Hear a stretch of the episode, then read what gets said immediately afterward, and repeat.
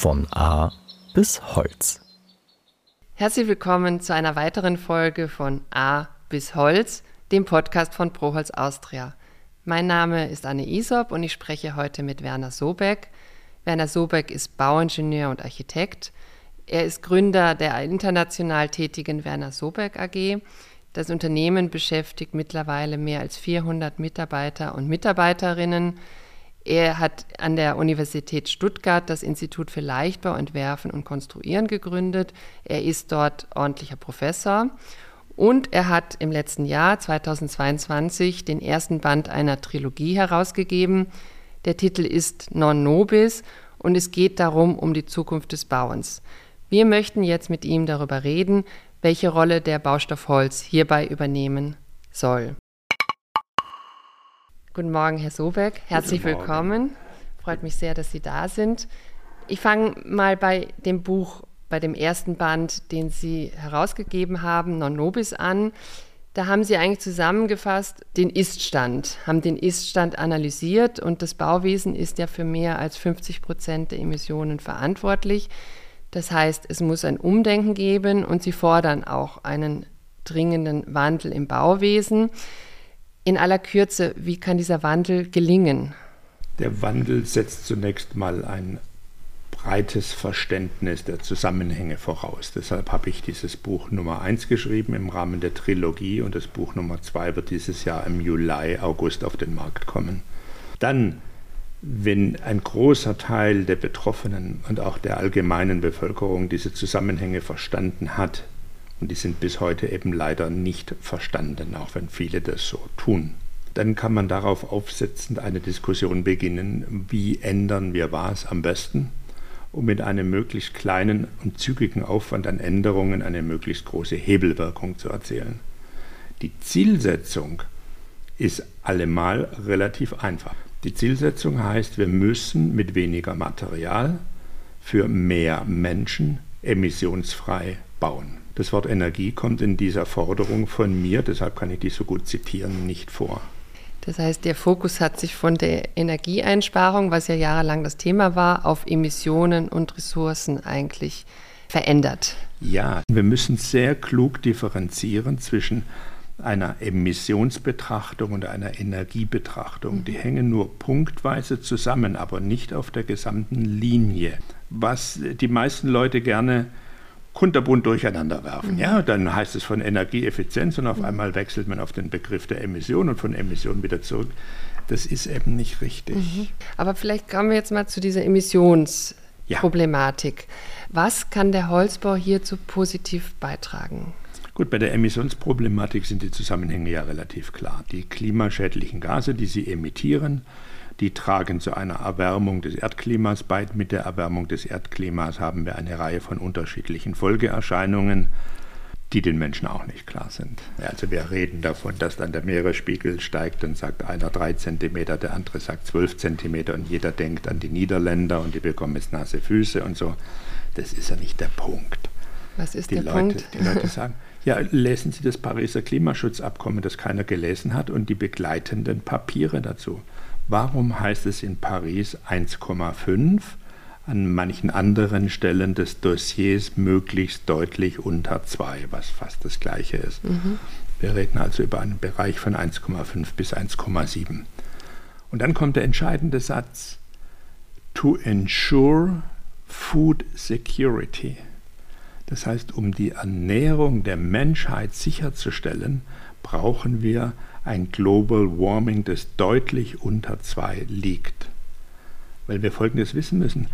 Es handelt sich ja hier um eine Mitteltemperatur, um eine Jahresmitteltemperatur.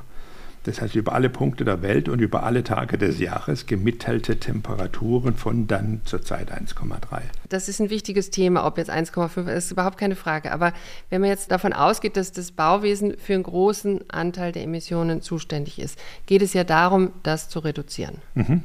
Und da gibt es jetzt mehrere Ansatzpunkte. Und eine, wenn wir jetzt über die Emissionen sprechen, ist ja die Frage, wie bauen wir anders und welche Rolle könnte der Holzbau hier spielen? Ja, Okay, ich lasse mich auf Ihre Abkürzungsversuche ein. Wenn wir sagen, wir wollen ein 1,5 Grad Ziel einhalten, mhm. was damit verbunden ist, ist ein ab dem Jahr 2020, das nehme ich jetzt mal als Basislinie, noch emittierbares Volumen. Und es beträgt ab 2020 ungefähr 290 Milliarden Tonnen. Wenn Sie das emittieren und das aufakkumulieren, dann kommen Sie auf die 1,5 Grad. Das heißt, wir haben ein Kontingent. Und wenn ich jetzt heute sage, ich nehme ein biologisches Produkt, beispielsweise, ich nehme einen Baum, obwohl Sie sich jetzt bitte nicht berührt fühlen sollten. Und dieser Baum wuchs in den letzten 100 Jahren und ich verbrenne ihn jetzt. Dann ist es eben wissenschaftlich unseriös zu sagen, das ist eine Net Zero oder Zero whatever Bilanz, weil der Baum hat das CO2, das er für sein Wachstum braucht, in den vergangenen 100 Jahren aus der Atmosphäre gezogen. Das ist eine tolle Sache. Wenn wir ihn aber jetzt verbrennen, dann müssen wir diese CO2-Emissionen auf das 290 Milliarden Kontingent anrechnen. Das heißt, es ist eine ziemlich schlechte Sache, die man da tut. Woraus ich folgere, man muss sehr vorsichtig sein in der Argumentation mit Net Zero und Klimapositiv etc. Man muss die Dinge einfach ganz klar auf den Tisch legen. Wenn ich heute ein Maisfeld anpflanze und mache daraus Bioalkohol, um beispielsweise irgendwelche Lebensmittelergänzungen zu machen, dann ist es ein Kreislauf innerhalb eines Jahres, der innerhalb dieses Kontingents stattfindet und der ist nicht klimaschädlich. Wenn ich aber heute etwas nehme, was vor 40 Millionen, 60 Millionen Jahren in der Erde entstanden ist, auch durch CO2-Absorption, nämlich Erdöl, und verbrenne, dann ist es eben klimaschädlich. Und wenn ich heute einen 200 Jahre alten Baum verbrenne, dann ist es eben klimaschädlich in dem Bilanzierungszeitraum, den wir vor uns haben.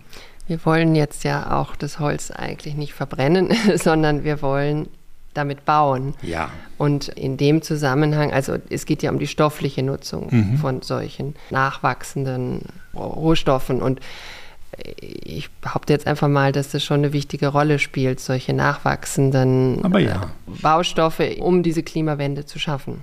Ja, natürlich. Nur wir müssen uns ja ehrlich machen.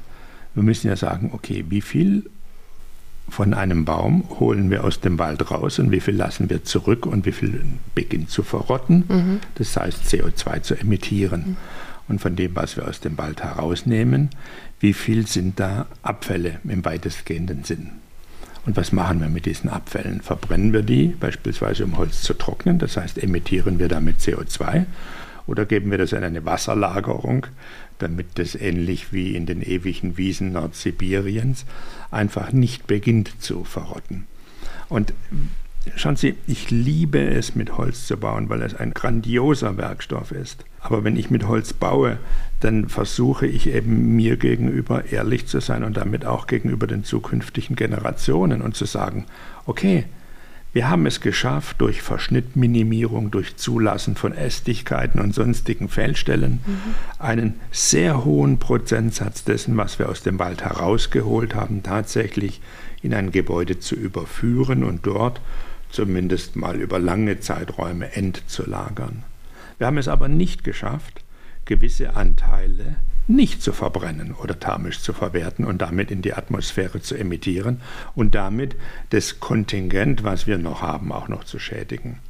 Und wenn man das so klar ausspricht, dann ist doch alles in Ordnung. Und das verlange ich ja von jedem mhm. Baustoff oder Baukomponentenhersteller, dass wir einfach fair miteinander umgehen. Schauen Sie, der Weltmarkt ist so groß, dass wir nicht genügend Baustoffe haben, um ihn zu befriedigen. Also geht es nicht darum, den einen oder anderen Baustoff irgendwie vom Tisch zu stoßen, sondern es geht darum, dass wir uns klar machen, als Menschheit werden wir die nächsten 50 Jahre nur dann so gestalten können, dass unsere Kinder überleben, einigermaßen menschenwürdig, wenn wir endlich Klartext sprechen, ehrlich miteinander umgehen und versuchen, die Probleme, die der jeweils andere hat, auch gleich mitzulösen, anstatt nur mit dem Finger auf ihn zu zeigen. Ja, das ist sicherlich richtig. Und auch dieses Generationendenken, das kommt ja auch aus dem Wald, ist das ja sehr präsent, dieser Begriff der Nachhaltigkeit. Aber Sie sagen, also Sie sind sich der Problematik bewusst und Wann und wo greifen Sie denn dann zum Baustoff Holz? Also es ist ja dann Abwägen, wenn ich das richtig verstanden habe. Ja, ich bin ja von meiner ursprünglichen Erziehung her oder von dem Anlass, warum ich überhaupt Architekt und Ingenieur geworden bin, da ging es mir ja um das Bauen mit Stoff. Ne? Okay. Und nach dem Bauen mit Stoff kam ich alsbald auf das Bauen mit Holz und auf den Leichtbau als solchen. Ja. Und Leichtbau heißt immer eigenschaftsoptimal einsetzen. Dort, wo Holz Sinn macht, setzen wir Holz ein und dort, wo Lehm Sinn macht, setzen wir Lehm ein. Mhm. Früher unter Leichtbaugesichtspunkten hat man dann immer gesagt, die Eigenschaft eines Baustoffs dividiert durch sein spezifisches Gewicht. Das ist das Leichtbauziel. Ich habe, wahrscheinlich als der Erste in der Welt, bereits in den 90er Jahren des vergangenen Jahrhunderts gesagt, wir müssen den Leichtbaubegriff erweitern um so eine Art Leichtemission. Wir bewerten auch die Emissionen, die bei der Herstellung eines Baustoffes entstehen und nehmen das zusätzlich zu seinem spezifischen Gewicht und seiner jeweiligen Leistungsfähigkeit als Kriterium an. Mhm. Das heißt, wir bauen energieminimal und wir bauen emissionsminimal. Ja? Jetzt haben Sie ja schon das Thema Materialminimierung angesprochen, was ja ein großes Thema ist. Also alle Baustoffe sind nicht unendlich vorhanden, mhm. auch Holz nicht, das wissen wir.